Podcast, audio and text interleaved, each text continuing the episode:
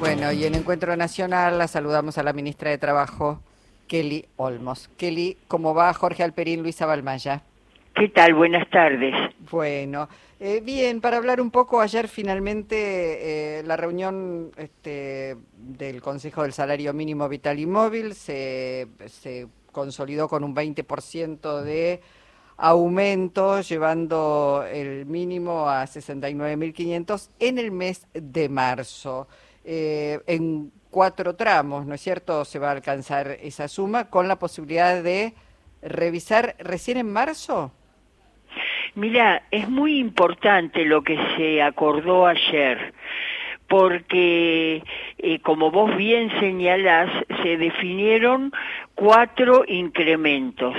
Uno en diciembre de siete puntos, otro en enero de seis puntos, otro en febrero de cuatro puntos y otro en marzo de tres puntos. Es decir, que 31 de los 32 representantes que participaron ayer en el Consejo del Salario Mínimo Vital y Móvil, que estaban en representación de todas las entidades empresarias y de dos de las tres centrales de trabajadores, hicieron una apuesta, por un lado, para recomposición, pero también, por otro lado, en los dos últimos incrementos, una fuerte apuesta a lo que es el programa económico del gobierno y a la convicción de que vamos a lograr quebrar eh, la alta inflación que hoy nos acecha. Eh, ministra, el dirigente Cachorro Godoy dijo que era un salario de indigencia. ¿Qué, respuesta le da usted a eso? Efectivamente, Cachorro, que participó muy activamente y eh, lo agradecemos también, es el único de los 32 que votó negativamente. La realidad es que eh, el salario mínimo vital y móvil es una referencia destinada exclusivamente a fijar eh, lo que sería la reproducción de la fuerza de trabajo de un adulto mayor. Muchas veces se lo compara, por ejemplo, con las distintas canastas que elabora el INDEC para la medición de, de, la pobreza o de la indigencia, pero que son canastas de cuatro miembros, por ejemplo, familiares. Entonces no es comparable, este, nunca tampoco se construyó la canasta específica que debería tener eh, el salario mínimo vital y móvil, pero por ejemplo si lo comparamos con la canasta de una persona mayor, hoy está estimada por el INDEC en 45.200 pesos, mientras que el salario mínimo vital y móvil de este mes es de 57.900 de modo que supera la canasta de indigencia ya desde el día de hoy y nosotros también estamos previendo que esa situación se, se mantenga y se fortalezca. Es una referencia eh, desde el punto de vista práctico este, este salario mínimo vital y móvil lo que hace es eh, establece cuál es la retribución de los programas sociales y de las jubilaciones mínimas denominadas retributivas, eh, digamos, contributivas.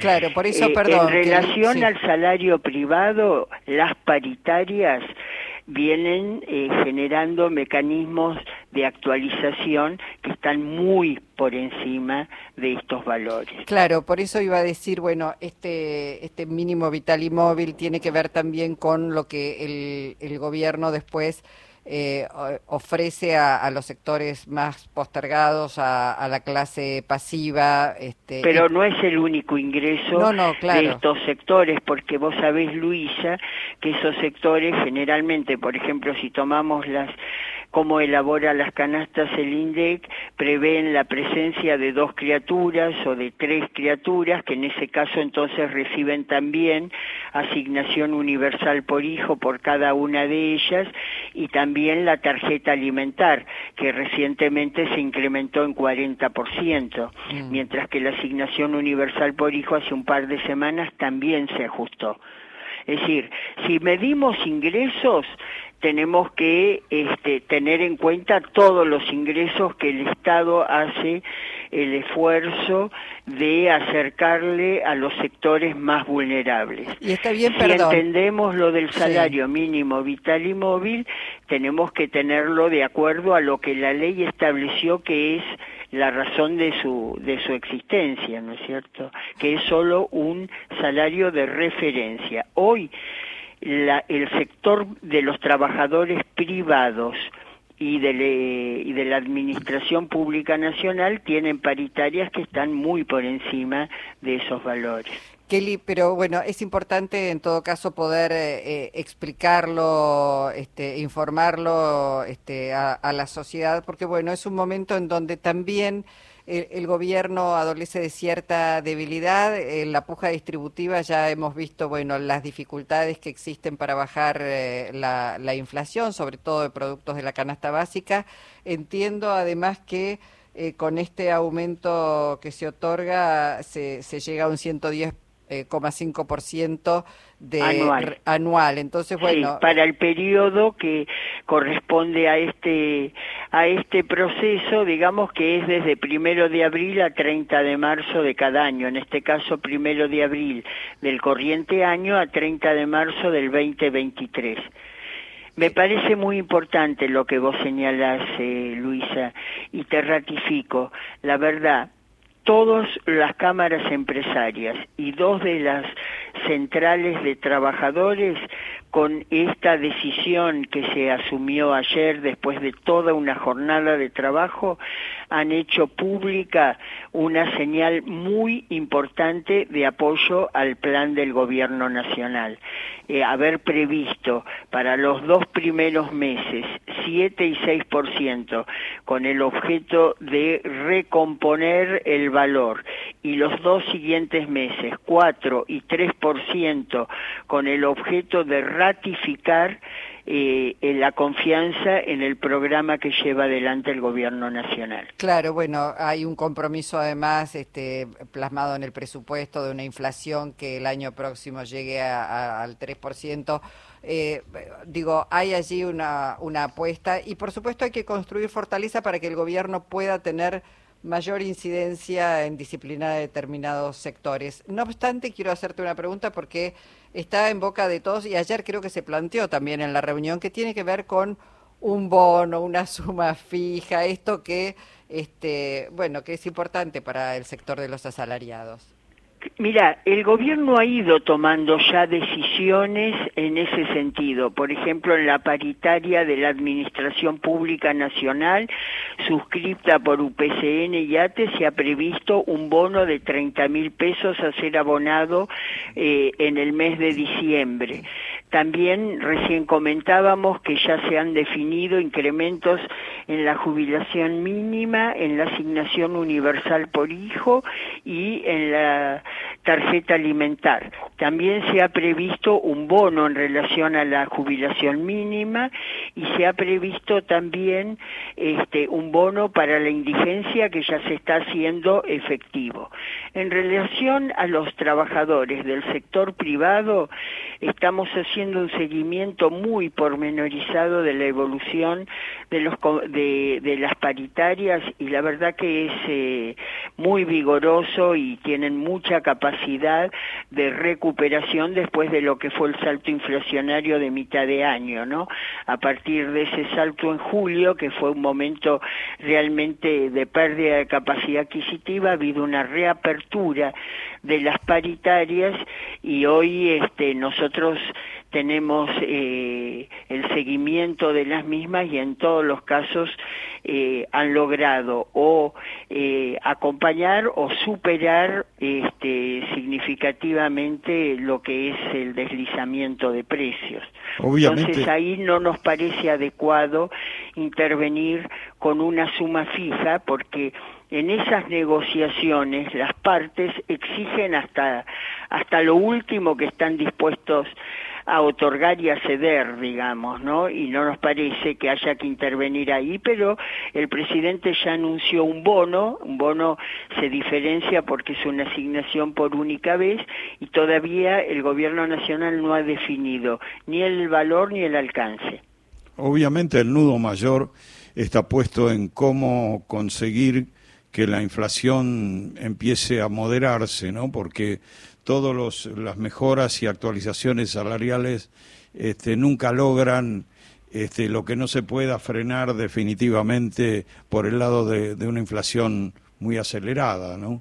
Ahí está, me parece a mí, Efectivamente, hay que entender que el incremento de la capacidad adquisitiva es un difícil equilibrio entre, digamos, mantener la capacidad adquisitiva en función de los índices que se vienen dando y al mismo tiempo no alimentar excesivamente la nominalidad porque esta eh, eh, finalmente atenta contra los propios salarios, ¿no?